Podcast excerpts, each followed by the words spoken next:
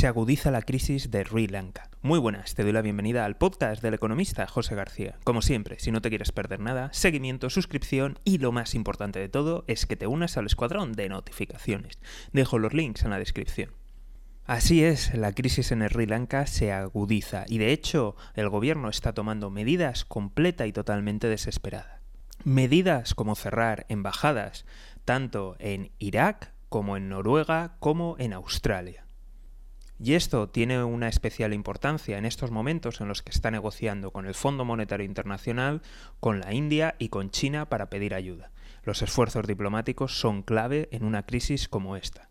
Y en clave interna ha tenido que suspender los exámenes a más de 3 millones de alumnos dentro del país. ¿Por qué? porque no hay recursos suficientes, no hay divisas para poder comprar algo tan básico y esencial como papel y tinta. Como siempre, si no te quieres perder nada, seguimiento, suscripción y lo más importante de todo es que te unas al escuadrón de notificaciones.